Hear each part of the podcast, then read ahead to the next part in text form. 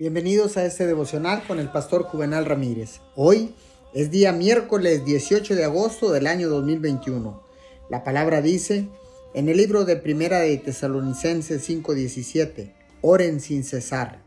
También dice en el libro de los Salmos capítulo 119, 105, tu palabra es una lámpara a mis pies, es una luz en mi sendero.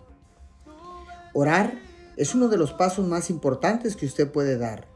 Esta es una manera de participar activamente en la fe cada día. Agradezca a Dios por lo que está haciendo en su vida, búsquelo por su sabiduría y su guianza, y sea honesto con Él sobre sus dudas y preocupaciones. La oración no es el último recurso, la oración es la primera opción. Junto con la oración, es esencial pasar tiempo cada día en la palabra de Dios, leer, estudiar y meditar las escrituras. Le llena de fe y le da la fuerza necesaria para los desafíos del día.